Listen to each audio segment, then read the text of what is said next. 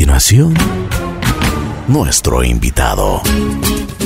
Buen día, buen día, buen día. ¿Cómo están? Espero que, bueno, pasando esta pandemia, estamos en casa, eh, ha servido y ha sido un tiempo de meditación, un tiempo de aprendizaje, un tiempo también que ha sido muy difícil, angustiante, incertidumbre, eh, trastornos del sueño. Bueno, varias, varias cosas nos, nos han comprometido con esta pandemia.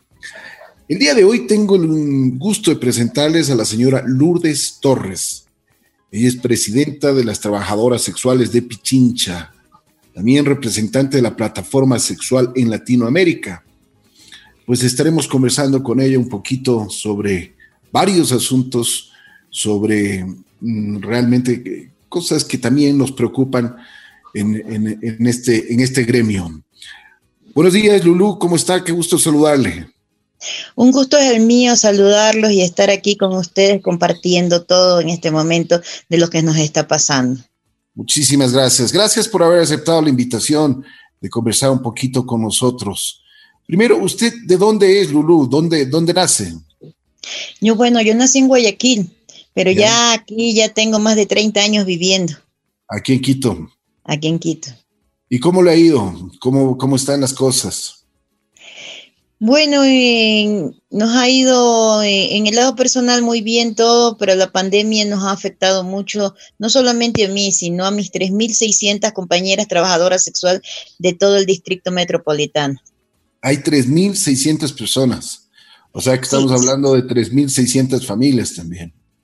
Pero solo de los locales sin tomar en cuenta que en calle tenemos más de 300 compañeras aparte. Y, hablar también sobre los compañeros trabajadores sexual, algo que ya no, se ha visto y estamos una nueva mirada. Bien.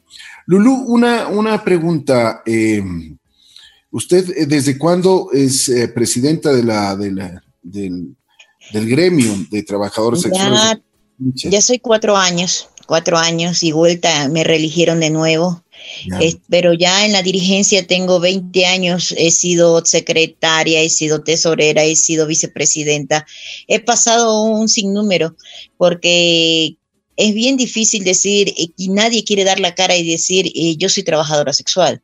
Y entonces dar la cara al mundo es un poquito de, de, perder lo que es esa estigma y discriminación y decir yo soy trabajadora sexual y entonces algo duro y decir a la familia que le afecta tanto, porque prácticamente mis hijos directos no, es la familia, el entorno es el que se afecta.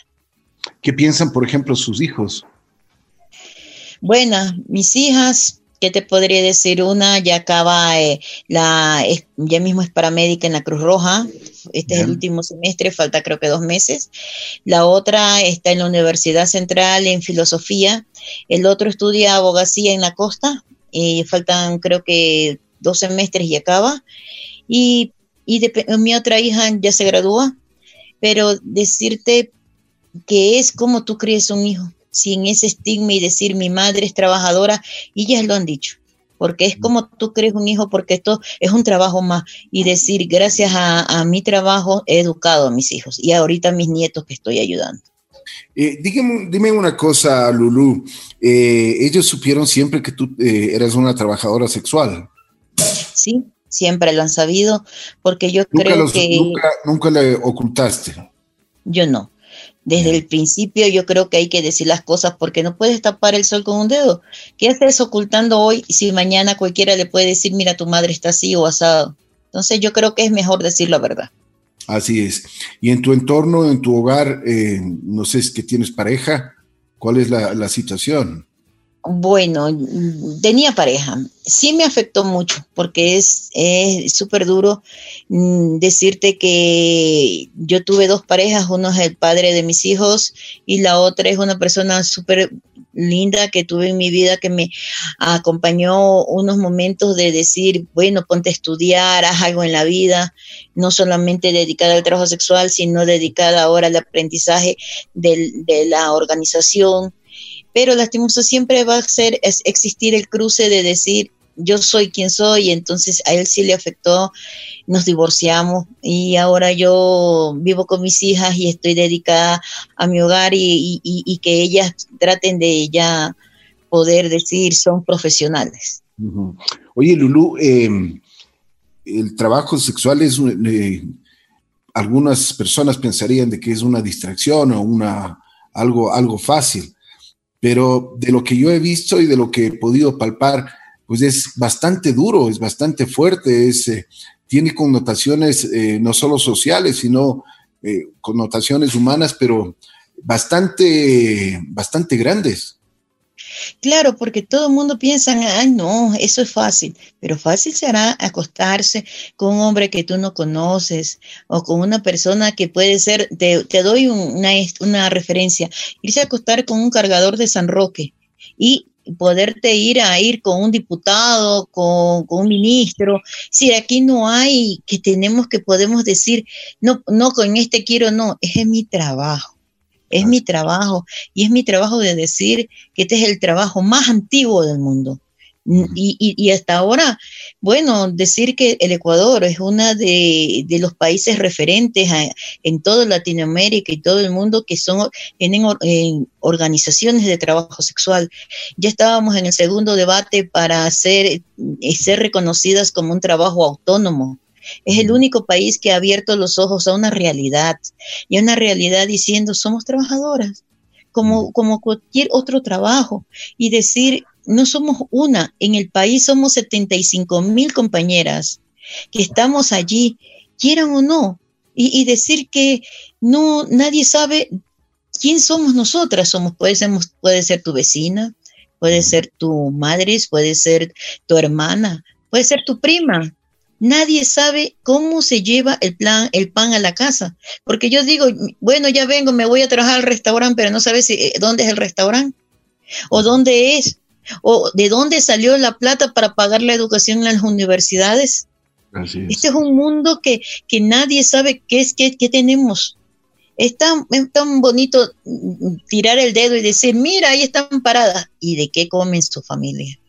La mayoría de un 60% somos madres solteras, el resto eh, estamos hablando de compañeras que han tenido su mala experiencia de no tener un trabajo. Yo tengo en, en, ahorita, después del despliegue que pasó en Venezuela, chicas que son abogadas, doctoras, todo, pero como no pueden ejecutar sus estudios aquí en el Ecuador, ¿dónde están? Están en el trabajo sexual porque no tienen que comer. No es como antes que se veía que es por falta de educación. No, ahora no es falta de educación, ahora es falta de trabajo.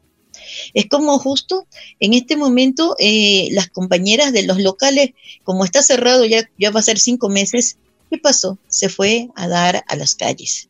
Se fue a dar a las calles, incrementando de las 300 que teníamos en centro histórico a una nueva realidad que no tenemos que comer. Lastimosamente dicen, ya les dieron un kit, un kit de comida dura dos, tres días. Tú lo sabes que solo es arroz, esto y el resto, los niños piden dentro de casa. Los arriendos. Tuve, tengo señoras que han sido desalojadas y no tener que hacer, tener que verlas ido a buscar y, decir, eh, espérenos, porque las deudas contraídas con ellas ahora somos partes de, de estos problemas que están dando. Así es, de acuerdo, de acuerdo. Eh, una, pregunta. Eh, tú como presidente de las trabajadoras sexuales de, Pichincha, tú hablas de que son 75 mil en el país. Esa es una realidad que nosotros tenemos que enfrentarla y, vivirla todos los días. ¿Qué ayuda o cuál ha sido el respaldo de las autoridades en este sentido para ustedes? ¿Qué te podría decir? Eh, los gastos municipales en el carado de nosotros aquí en Quito han ayudado a las compañeras de calle con raciones alimenticias una o dos veces, pero nada más. En el caso de las casas de tolerancia, no ha habido ni una porque saben pensar que son chicas jóvenes, pero ni, ni, ni siendo tan joven o tan vieja, la situación se nos fue de las manos. Son cinco meses que han mantenido su casa, algunas con sus ahorros otras haciendo trabajo sexual clandestino, porque no hay que cerrar los ojos. Ustedes ven las noticias todos los días que cierran un nightclub, que cierran una casa que le han hecho Chongo, que todo ha pasado. Y, el resto, las autoridades eh, no, han hecho nada. Hemos hecho pedidos, pero ¿qué nos dicen? No, ya les dimos, porque nos dieron una vez. Piensan que es bastante, pero no saben que una vez solo son dos días de comida y el resto. Eso es lo que te iba a decir, un kit de, alimentación no, no, te dura ni una semana siquiera, ¿no? Ni, siquiera una semana. ¿Tú qué haces con dos libras de arroz, una libra de azúcar, un, aceite, una libra de lenteja? ¿Y qué más era? Ah, y un atún para una familia de seis personas. Dos días. Y, y, no comiendo más, ¿ah? No comiendo más y, y, qué vas a hacer y, y nosotros se nos vino encima. Lo único que el Ministerio de Salud Pública en esto hemos recibido una donación de condones que las estamos dando. Y, pero ¿por qué? Porque si está cerrada las casas de tolerancia, ¿dónde van a ir? A las calles. Hemos puesto un plan piloto al GOE Nacional el, el 14 de junio pidiendo que se reabran las casas de tolerancia en Quito, el 50% de las casas de tolerancia. Pero ¿para qué? No se venda alcohol, nada, todo lo que era nocturno se vuelva diurno, pero solo para coger lo que está en la calle y, tener medidas de bioseguridad y, un respaldo del Ministerio de Salud y un control profiláxico. No, ¿qué, ¿Qué está pasando en las calles? No tenemos un control. Eso es lo que te iba a decir. Es justamente lo que yo te iba a decir. Porque... No tenemos un control. Entonces, ¿qué hacemos? Eso es. ¿Qué pasa si se, no, no hay cómo medirle la temperatura, si se están yendo a unos lugares clandestinos donde no hay un sitio donde sabemos si ella está enfermando o a ella le están enfermando. Esto, como, dice, como, como dicen mis compañeras y, y, los asesores que me acompañan, los pasantes míos de las universidades que están atrás mío, como dicen, esto es un ejército de que están contaminando o nos están contaminando. Es tan fácil decir, vamos a las casas, pero ¿con qué política pública han manejado el tema del trabajo sexual? ¿Dónde están las autoridades que me digan? ¿Dónde está el señor alcalde que lo he estado buscando y, me dicen que, que, no hay? La Secretaría de Inclusión Social sí nos ha abierto las puertas, pero ver una realidad que en este momento decir qué vamos a hacer es súper duro. Pero, ¿qué vamos a hacer a qué? Están en las calles, que se están peleando las calles ya. Porque yo te voy a contar una historia que es muy conocida aquí en Quito. Cuando se ropa como un callo, la 24 de mayo, se fueron más de 500, 600 mujeres a las calles, compañeras. Y se quedaron en las calles porque se enseñaron a estar en las calles, que son las que están en calle ahorita. Cuando cerraron la 24 de mayo, todas se quedaron. ¿Qué va a pasar si mis compañeras siguen en calle? Cuando reabran, ya no van a querer entrar a las casas de tolerancia, porque les va a gustar no tener normas, no tener así, solo ir un ratito. Entonces estamos buscando algo desordenado, porque estábamos nosotros en Quito, me fui y me hice una normativa yo de un cambio de zonificación. Quito, a pesar de todo, es el distrito metropolitano que tiene las casas de tolerancia con permisos y normadas por ley es la única ciudad del Ecuador, porque ya este era el primer paso normal, los, donde están los servicios de trabajo sexual, de allí ver el reconocimiento del trabajo sexual y como tercer paso, que era, el caminar y la línea que nosotros llevamos, era garantizar el seguro social para las compañeras eh, a futuro. Pero, ¿qué se puede hacer si ahora hay un desorden? Ah, trabajo ambulante, no se controla el mismo MC, ahora trabajadoras en calle. Deberíamos de normar y que el GOE nacional o el GOE metropolitano vean una realidad. Estamos dejando que allá afuera no haya un foco de infección de COVID-19, sino ahora un foco de transmisión sexual, porque no sabemos que si están protegiéndose, si están tienen condones, donde los hoteles o los lugares que están yendo clandestinos están garantizados con bioseguridad y salud. Entonces es una situación súper dura. Como me dicen, usted controle que se vayan a la ¿Y quién les da de comer?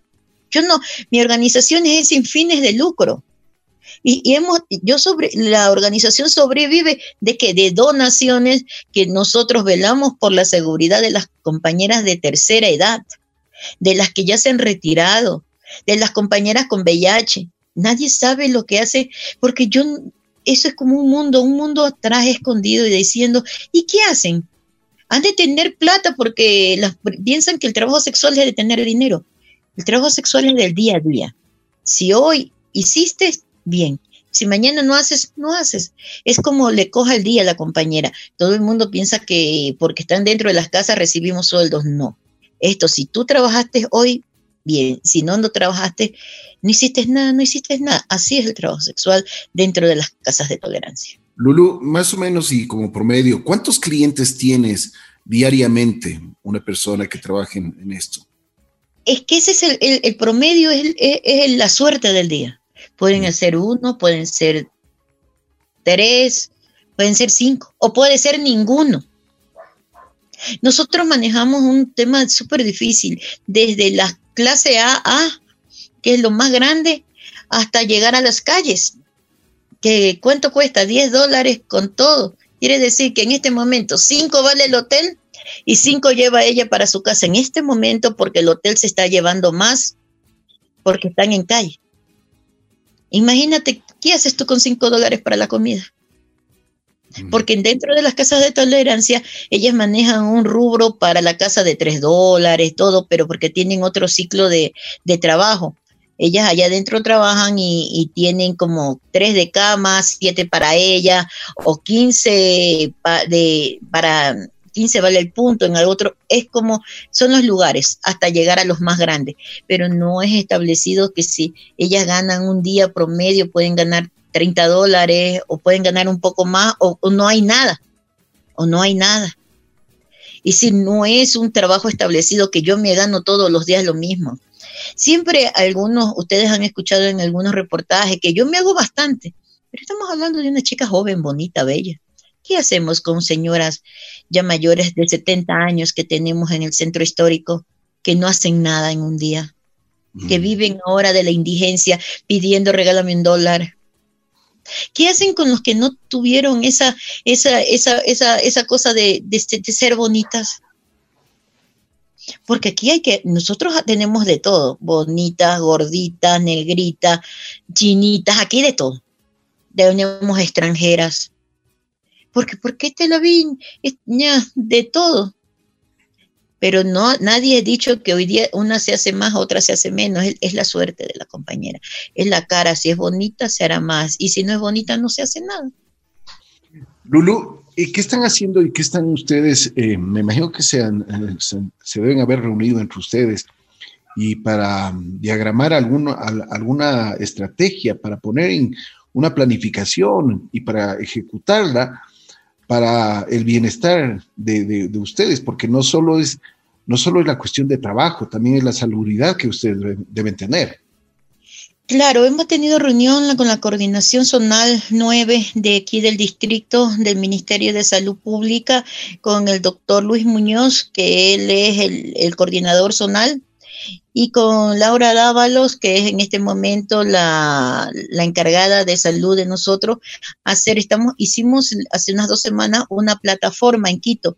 Quiere decir que las, las en cada sector hay dirigentes en este momento, aparte de mí, que yo soy la presidenta, de hacer chats a nivel de donde están salido las compañeras a calle, aparte del centro histórico, y estar viendo si alguien tiene un síntoma esto, remitir al Ministerio de Salud a decir, aquí hay algún posible caso de COVID porque no es solamente la compañera, es el entorno de la compañera, si ellas también pueden ver a un cliente, préstame tu número para remitirme, porque tenemos que no saturar los hospitales, tenemos que ver las posibilidades de nosotros ser parte también de una solución del problema. Si vemos a alguien enfermo, mira, en tal dirección, ven, o mira, y hay una persona que está, que tose, que esta, que tiene fiebre, ven, ayuda.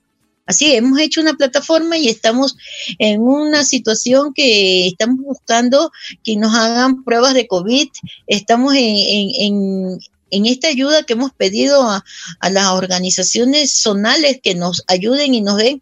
Ya, ya nos abrieron los centros a los cinco meses, hace dos días, y siete, lunes, estuvimos ya ya hay centros de salud para que las chicas puedan pasar examen médico, porque como el asunto es, cerraron las casas de tolerancia, y pensó la autoridad de salud que no necesitaban pasar examen médico las chicas, pero tú viendo la necesidad, viendo fotos y todo, diciendo, bueno, no, no han salido las 3.600, pero sí hay mil mujeres de mi, organización, de mi organización en calles, trabajando por teléfono, por, por ¿cómo es que se llama? Por, por Zoom, trabajando, trabajando en calles.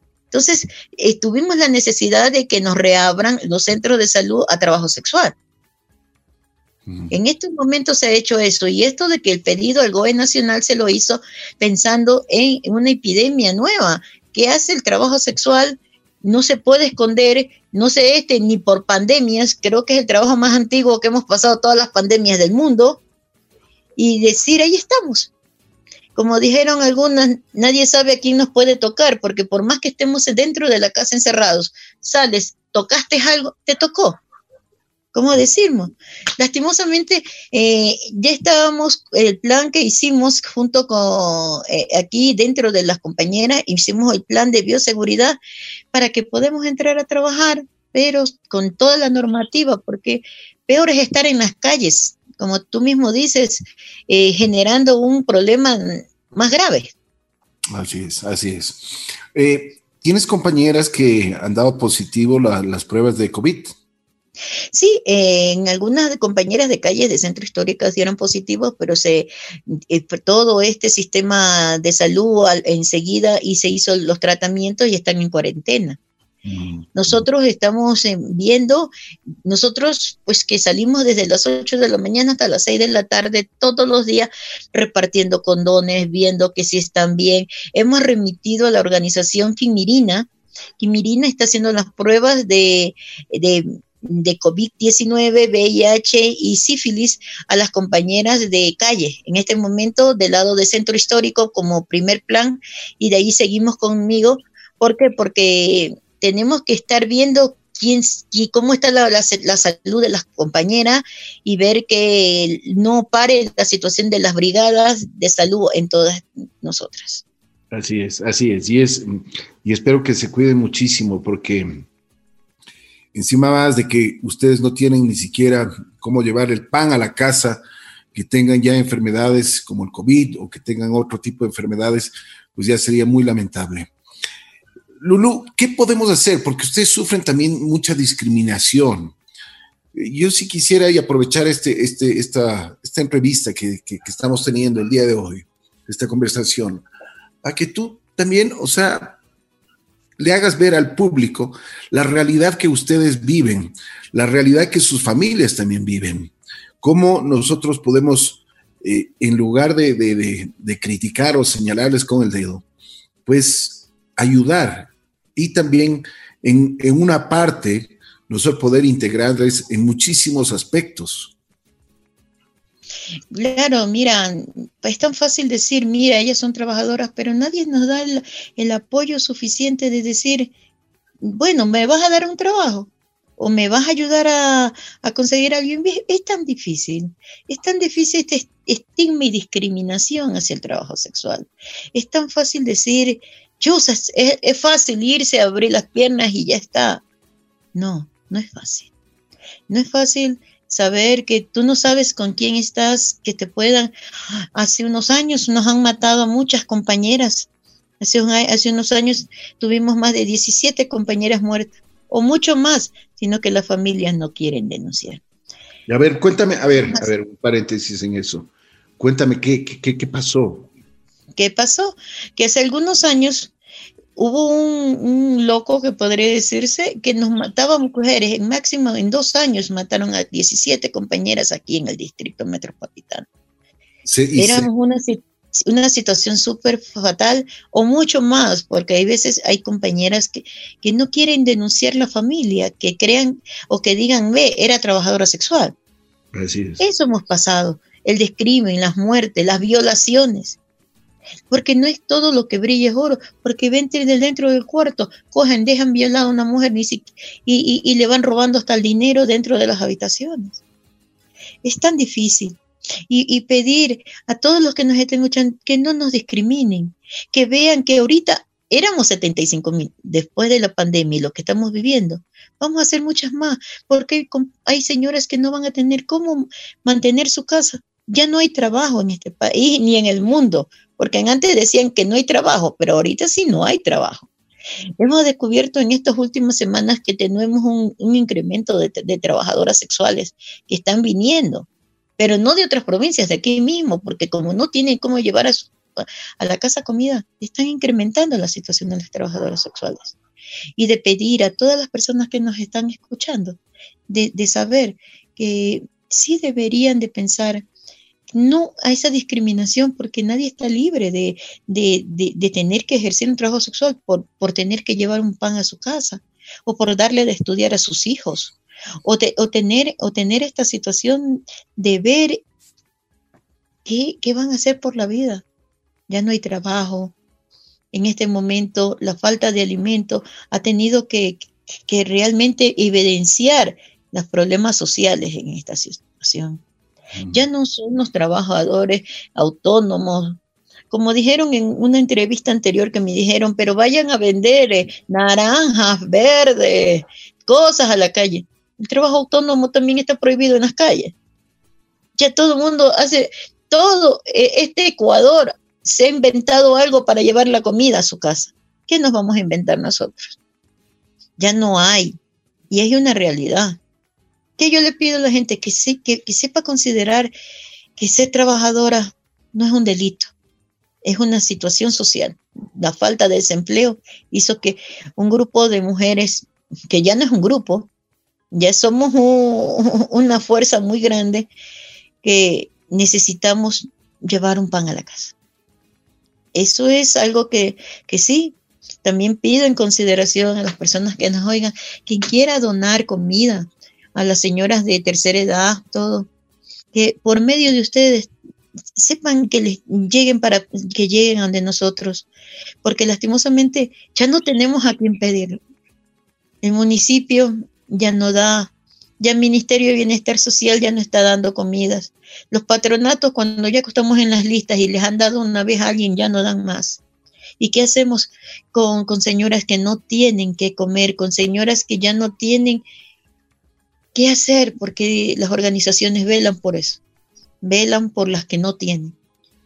Porque hay señoras, ¿cómo le pido a una señora de 70 años que no esté parada en la calle? Me va a decir entonces, ayúdame con algo de comida. Claro, deme, deme algo para comer para mis hijos y para mis nietos. Sí, y hay veces ya no estaban, ya estaban en sus casas porque sus hijos ya las habían cogido, las habían llevado a sus casas, todo, y ahorita se han salido de nuevo y es un dolor en el alma no tener ni yo en, para mi casa, peor para otros, y decir, espérate que ya voy a buscar quien nos done o quien nos diga algo. La situación es dura, la situación es no tener nada que ofrecerles a alguien que no pidió en la vida no tener una oportunidad. Porque hay veces, qué lindo que a uno los hijos le dé la oportunidad de estudiar y de todo, porque ahora ni teniendo un título de cuarto nivel consigues trabajo. Ahora sí, ni porque te graduaste, te gradúas, haces tu, tu mm, te gradúas de abogado, de ahí haces tu masterado, tu doctorado. Y si no hay trabajo, ¿a qué te dedicas? Yo conozco mucha gente que en este momento ni con, el, ni con tanto título consigue un trabajo y están haciendo otras cosas. De acuerdo, de acuerdo. La situación está muy compleja y, esta pandemia yo creo que ha desnudado lo que las sociedades en el mundo viven y mucho más ustedes que son trabajadoras, como tú dices, trabajadores sexuales. Muchos, muchas de ustedes entraron a este mundo por una necesidad, por, llevar un pan a la casa. Bueno, hay que seguir. Yo creo y considero de que es importante también reunirse con las autoridades, Lulú, para ver y, planificar qué es lo que se puede hacer. Porque como tú dices, ya no es un pequeño grupo, son 75 mil personas y son, son 75 mil familias que, que, dependen de, este, de esta profesión. Y no solamente estamos hablando de las 75 mil familias de nosotros y las personas que están al entorno de nosotros, los empleados de los locales, las que venden comida, las farmacias alrededor, los, los bazares, todo lo que trabaja alrededor del trabajo sexual. No es solamente eso. Estamos hablando de empleados. Solo en Quito hay 800 empleados que se quedaron sin trabajo. 800 empleados de locales. Imagínate a nivel nacional. Estamos hablando de un, de un, de un batallón. ¿Por qué? Porque no estamos hablando de, poquitos. Son gente que ha trabajado en, en este tipo de lugares y ahora se han quedado sin trabajo, los han despedido. Ahora, ¿qué hacen? Estar buscando trabajo, igual que nosotros. Y como tú dices, incluso la competencia, ¿no? Que han venido de otras ciudades, incluso de otros países, y la necesidad les ha obligado a ir a las calles, a buscar un pan. Sí, estar en este momento con esta situación, que ¿cómo es que se llama? De decir que las, compañeras venezolanas, las colombianas, eh, dominicanas, eh, tenemos cubanas, y, peruanas y decirte que se ha desnudado una, así la palabra, se ha desnudado una realidad social bien amplia, de decir, no solo somos una, somos bastantes compañeras, son como unas 700 compañeras extranjeras en Quito, en Quito, fuera de las que tenemos nacionales, las internacionales, las nuevas que han formado a ser parte, que se, me llaman las chicas, aquí hay una señora que se ha venido a parar. ¿Y qué hace la señora? No sabe trabajar. ¿Por qué? Porque las, las chicas que ya están, son trabajadoras, que ya están en calle todo. Me dice, quita la señora llorando que no tiene que comer y se va a parar ir a buscar a ver qué le pasó, señora. Usted va, va, a trabajar, sí, cuídese. Usted sabe usar condones, usted sabe esto, usted sabe qué va a hacer allá. Enseñar a algo que no se debe porque lastimosamente, ¿cómo le puedo decir a una persona, no, no se pare aquí porque eh, usted tiene otra vida? No, no podemos quitarle el pan en este momento a alguien que lo necesita. Gracias, Miquel Lulú, por tu testimonio y por tu sinceridad. E incluso veo lágrimas en tu rostro.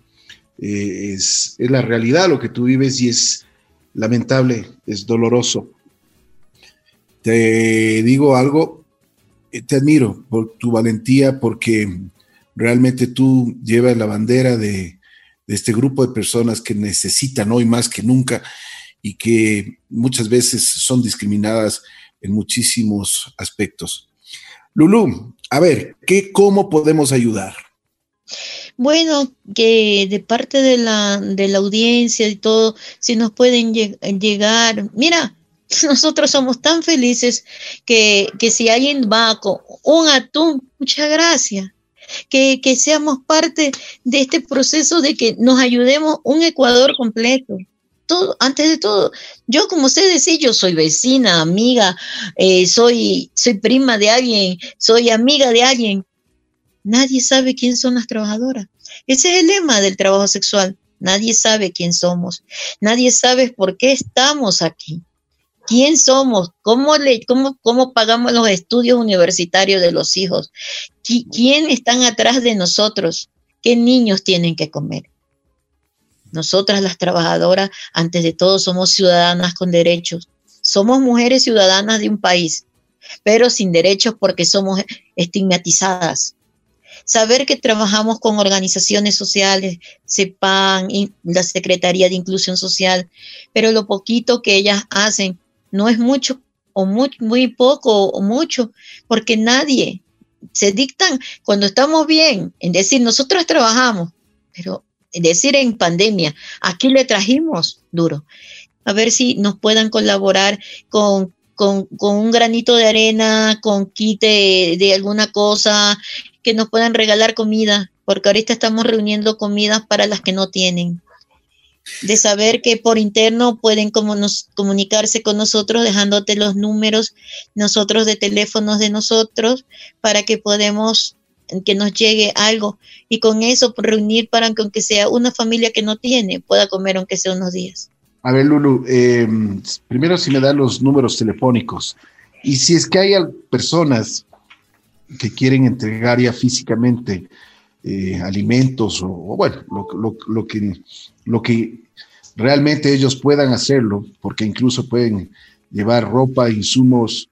Todo, lo que, lo que Dios quiera darnos, nos dan porque prácticamente ¿Qué hacemos con la situación con las compañeras venezolanas que se quedaron en este momento atoradas aquí en este país? Tenemos eh, alguien que están pidiendo la, que se quedaron allí pidiendo que en la embajada de Venezuela se queden para que las, las repatien por medio de vuelos aquí, pero ellas comenzaron a ejercer el trabajo sexual para pagar un plato de comida y no tener ni ropa ni nada porque prácticamente ellas iban caminando por las carreteras y se quedaron aquí. Bueno, mi número es... Tan fuerte, oye, tan fuerte, o sea, iban caminando desde otros países hasta, hasta Venezuela. Y, se, quedaron. Y, y, ahorita ya no hay para seguir porque hasta para caminar tú tienes que tener plata para poder comer en las carreteras, alguien que te ayude. Y si no hay, el Arnud, el Arnud ha, colaborado, pero los kits de comida, ¿cómo cocinas? ¿Cómo le cocinas lo que te dan? Hay veces, si no tienes una cocina.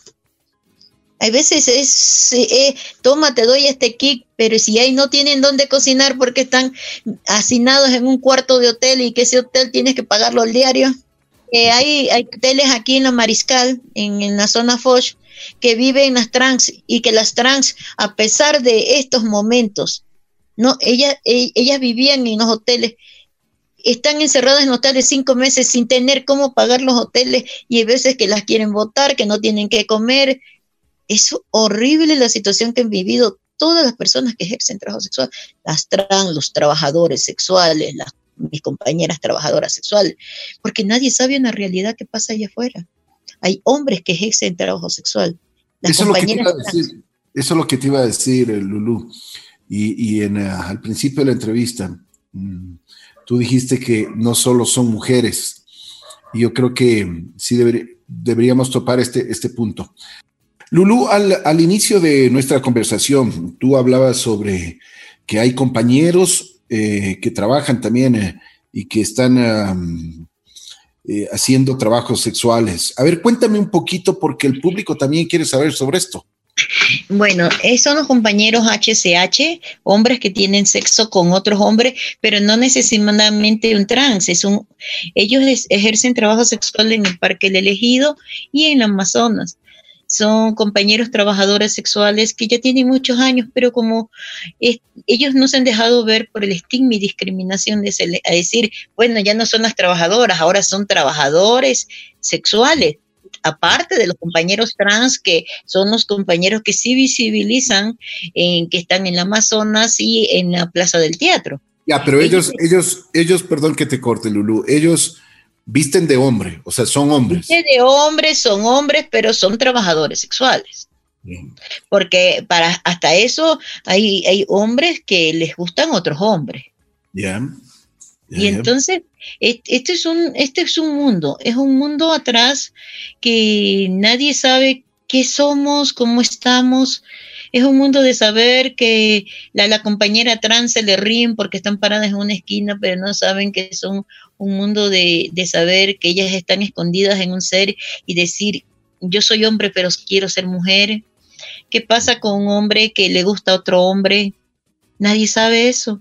Este es un mundo de, de ver que la falta de diálogo y la falta de, de saber una realidad social escondida que está, escondida, porque hay veces el desconocimiento hace que no sepan qué pasa allá atrás. La falta de educación sexual que existe, porque todo esto se debería de decir desde los colegios, mira, y esto, esto, y esto, para no tener esta inexperiencia de los estudiantes, de los chicos que van saliendo a un mundo a ver como, como novedad que está pasando. Y entonces decirte que como la dirigencia del trabajo sexual, nosotros no velamos por uno, estamos viendo por todo. Habernos unidos todas las organizaciones en este momento para una lucha, conseguir comida Primero fue conseguir comida en primera etapa y como segunda etapa eh, me he puesto una bandera yo de decir, abramos las casas sin bebida, sin nada, solo para trabajo sexual, no por los dueños, sino por las mujeres, porque necesitamos el espacio. Mm. Porque hay veces vayan a decir, no, están trabajando con los dueños, no. A mí los dueños me pueden poner buena cara hoy y, estar macheteando mañana por la espalda. Esto es por mis compañeras. Hay que ser lo justo, la verdad. No sé si habrás escuchado que te ponen la buena cara cuando te están sonriendo, pero nadie sabe que, que la misma gente que, tú consideras amigos son los que, que, por atrás te están hablando mal. Hay que ser justo. Esta realidad no es solamente una realidad de las trabajadoras, es una realidad de todos todos y todas, como decimos, y saber que estamos viviendo una de las peores crisis porque todo el mundo recogió a los indigentes, ya están los indigentes en la calle. Que hubo centros para la acogida de los indigentes, ¿y qué hacemos? Toda la Mariscal Foch, todos los parques están repletos de indigentes. ¿Y ahora qué pasó con ellos? ¿Qué va a pasar con ellos? Porque ellos están formando parte del lado de nosotras, porque están al lado de nosotras para que les regalen una terrina de comida y, y, las trabajadoras ven, Mm, yo no como todo, toma el resto. Así estamos, porque nadie sabe lo que está pasando en las calles. De acuerdo. Ahora es una situación dura. Lulú, tú eres una persona muy valiente. Eh, primero no te escondes, das la cara eh, y estás representando a muchísimos seres humanos. No hablemos de trabajadores sexuales, sino seres humanos. Eh, te felicito de corazón y, vuelvo y repito, eres una persona muy valiente. Estábamos hablando y quería ver si es que me das dónde pueden ir a dejar eh, los alimentos. Dame eh, los números telefónicos, incluso para ponerlos en nuestra página en Facebook y para que la gente pueda ayudarles en cualquier forma, como tú dices, aunque sea una, una lata de, de atún y les diríamos Dios les pague. No, eso es grande porque a veces dicen yo no puedo llevar porque no tengo, pero una lata de tú. Hay veces hemos comenzado a hacer algo que nunca habíamos hecho. Llamar a los clientes y decirle, en tu casa hay cosas que no se, no se ocupan. Mira la, lo que hemos hecho. En tu casa compran cosas innecesarias. Mira que no se está usando y tráenos. Eso hicimos con los clientes en el primer mes y nos ayudaron. Los clientes más allegados, la gente que se solidarizó, la gente de la, de la Universidad de la Flaxon, que trabajan con nosotros en género, nos ayudaron. Decir a los estudiantes, mira lo que te sobra en tu casa, que hay veces que lo que sobra va a ser bienvenido en otra casa. Y es duro, es duro de pensar que a veces uno dice, no, no tengo, pero ándate a tu cocina a ver a tu cocina, tristemente a la cocina, y mira, ¿qué no estás usando? Que eso va a necesitar a otra persona. Hay veces no es necesario sacar del bolsillo y, comprarlo. Hay cosas que sobran en los hogares que no lo usan. Y eso es lo que estamos pidiendo. Y decir, mira, mi número es el 0987 32 26 25. Cualquier ayuda. por favor, eh, Lulu, si es que nos repites y despacito para que la gente lo pueda notar. 09 87 32 26 25. Y la dirección es Amazonas OE 255 y Joaquín Pinto, aquí en la Mariscal. ¿Tienes ahí, ahí funciona la organización de ustedes? Ah, bueno, ahí es mi, aquí al lado, aquí es mi lado de mi casa y al lado es un, un, un, un nightclub que era, que está cerrado y es como nos han dado como un lado del este para recibir cosas porque hay veces yo no estoy, pero ahí hay una persona que está viviendo y me dice, pueden venir ahí a dejar. No sé si me entiendas. Ya, así es, Amazonas y Pinto. Sí, porque la oficina de nosotros queda en la cantera, arriba en el penal García Moreno, en la casa de las trabajadoras, pero el problema nace, quiero que me entiendes, más difícil llegar al San Roque, que es más fácil llegar que al Amazonas y Joaquín Pinto. Así es, de acuerdo, de acuerdo. Entonces, todo lo que puedan ayudar eh, de cualquier forma, todo lo que podamos entregarles a estas familias que hoy más que nunca necesitan, y que, pues sin duda alguna, eh, es una realidad que tenemos en nuestro, en nuestro mundo, en nuestro, en nuestro planeta. Lulu, antes de despedirnos, cuéntame un poquito qué tiempo tú llevas trabajando sexualmente y, y por qué tú entraste a este mundo porque tú dices, mis hijas me aceptaron, yo siempre les dije a mis hijas, me he divorciado porque realmente mi pareja no, no, no, no, no quiso eh, y tuvimos muchísimos problemas, pero quiero que me cuentes un poquito más ya en tu forma personal, para que el público te conozca y sepas y sepan eh, por qué tú estás luchando. Bueno, yo no vengo de una familia de media, yo vengo de una familia media, media, en, yo vivía en Guayaquil. Yo vine enamorada, decirte, tenía 17 años y decirte que en este momento ya nadie sabe por qué y cómo y por qué se hizo. Me hice trabajadora sexual, tuve cuatro hijos, tengo 30 y cuatro años de trabajadora sexual. Me vas a decir, todo el mundo como sabe decir, tú de tener plata. Lo primero que dicen, plata qué?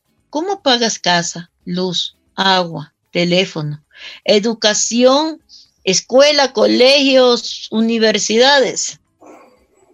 De cuatro hijos. No, uno no, uno le ha dado el papá, a los otros les he podido ayudar yo, ahora nietos, porque nunca, nunca se acaba el querer que tus hijos y tus nietos salgan adelante es el deber de tu familia.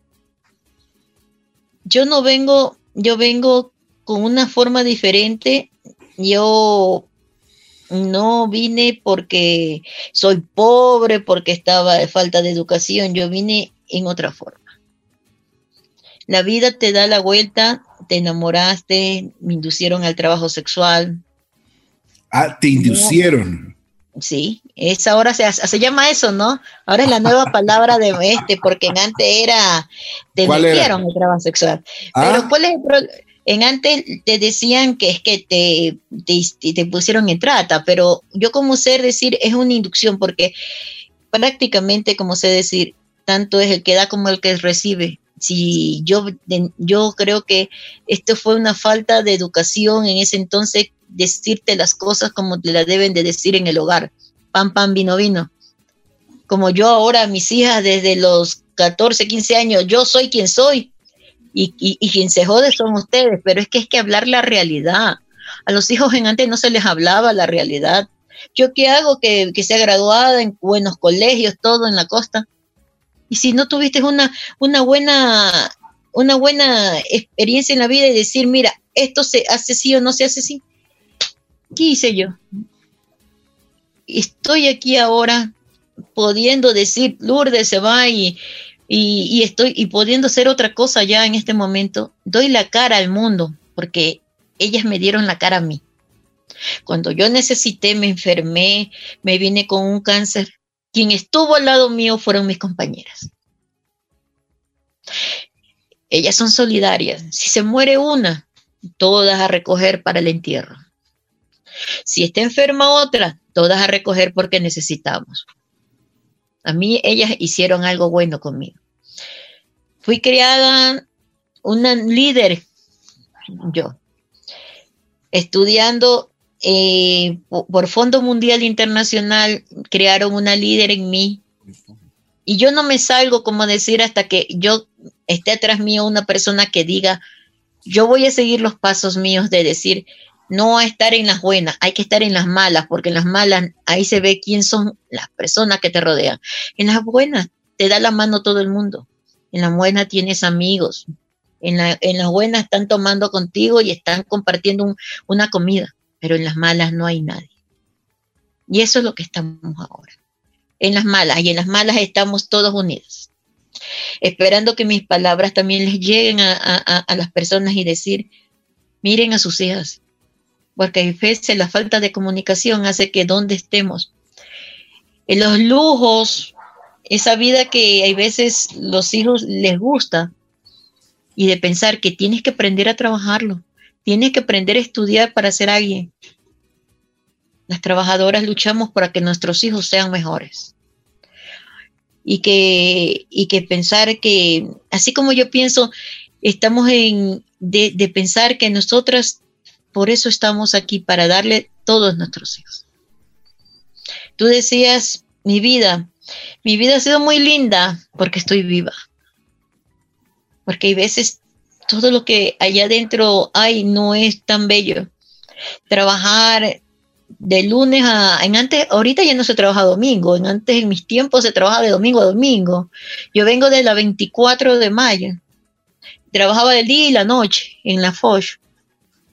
Pero de saber que todo el mundo piensa que las trabajadoras tienen mucho dinero, dinero de pagar, también pagamos luz, agua, pagamos colegios, pagamos todo. Pero que piensan es que fácil, fácil no es. Fácil es decir, chuzo, ¿y ahora cómo pagamos? Chusa, ya se dañó algo, hay que comprarlo. Igualito que todos los trabajos. Sino que el estigma y la discriminación. ¿Y qué pasa yo pude. ¿Y, qué pasa con las que no son agraciadas? Con las gorditas, con las negritas, con todo. Cuando les, ahora a un, hombre mira primero 100 veces a una mujer para decirle vamos. Porque en antes el mm, trabajo sexual no era así tanto como había, había ahora. Ahora hay 75 mil mujeres por censo poblacional que hicimos nosotros. Pero ¿y en antes? Antes de trabajadora, pues no tenía el hecho de que tú seas mayor o menor. En esta ciudad hay mujeres muy jóvenes, desde los 18, 19 años están en la vida del trabajo sexual. O, una ciudad como Loja, donde las trabajadoras son mayores. Y saber y decirte la experiencia de haber recorrido país y saber que la historia de nosotros se repite diferente en cada una de trabajar ahora con las universidades para que esta historia de nosotros sea vista en libros y en todo, para que, para que se replique y vea qué pasa. De coger y tener los pasantes de las universidades y ya tener tres doctores al lado de nosotros, sociólogos, que, que ya han, que han, han compartido dos, tres años de nuestra vida sentados con nosotras. Duro, Duro saber cuando llegan los estudiantes de universidad, pobrecito atrás de uno, decir, vea, denos una oportunidad. Y nosotros nos reímos porque le vas a decir, te vas a quedar tres días conmigo. Porque a veces no es solamente dar una experiencia de vida, es sentarse y decir, vea, mi hijo, vamos, que nos toca ir a la 24, a estar sentadas con las mayores. Esa es la vida que nos toca vivir. Y decir que las, las universidades de la vida es más difícil, porque eso que te digo, la universidad de la vida es la que uno necesita vivirla. Estar allá afuera viendo si hoy explotó el, el, el guagua pichinche y que yo estuve parada allá afuera con ceniza y todo. Que hemos pasado pandemias, que hemos pasado cambios de gobiernos, que, que, que yo he entrado a la casa de, de, de gobierno a trabajar porque antes del trabajo sexual se hacía hasta en la casa de gobierno. Tener historias de vida dentro, de saber que si explotó el volcán, que mira, está cayendo ceniza. Nadie, nada nos detuvo, ni ahora ni la pandemia, ahí están trabajando. Pero tenemos que seguir luchando, buscar comida, buscar alimento, dar a conocer quién somos, porque si no, es un mundo invisibilizado hacia el trabajo sexual, porque nadie quiere decir, uy, las trabajadoras, nadie porque les da vergüenza. Pero si, si, les da vergüenza, ¿por qué hay 75 mil compañeras allá afuera, escondidas? Y, y, muchas veces, como habíamos dicho en varias ocasiones en esta entrevista, discriminación y todo el mundo cree que es dinero fácil, ¿no? Y así no. Ah, no, no, no, no. El dinero fácil yo no lo veo cuando tú tienes que Yo me acuerdo desde donde vengo, la 24 de mayo, desde que vienen los cargadores de San Roque, todos sudados, sucios, todo. Y cerrar los ojos porque es una persona que viene con tu dinero y te dice, vamos, tenga la platita para el punto, hasta ver los mejores políticos desde las clase A. O saber ahora que tenemos, o sea, decir, yo no soy trabajadora, ¿por qué? Porque no se quieren decir que las de los bares, las de los bares y, discotecas comienzan el trabajo sexual siendo acompañantes, siendo esto, pero es trabajo sexual. A la hora del té, ¿dónde terminas? En un hotel de noche. Así es, así es. Lulú, te quiero agradecer muchísimo. Gracias por haber aceptado la, invitación de conversar un poquito con, Así es la vida. Nuevamente les doy el número de, de Lulú para ver si es que encontramos y si podemos hacer un poco de donaciones, les agradecería muchísimo.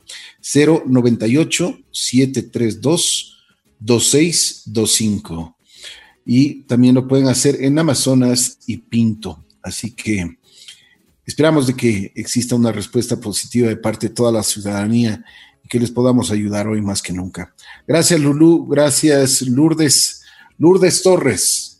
Lulú ha estado con nosotros en Hacia la Vida. Te agradezco mucho. Un gusto y un gusto para todos los que nos han escuchado, siempre prestos a una información, porque hay veces la falta de, desconocimiento hace que vean otra realidad. Así es, de acuerdo. Un abrazo, que estés muy bien. Cuídate mucho, Lulú. Muy gentil. Gracias. Lulú Torres estuvo aquí en Así es la Vida.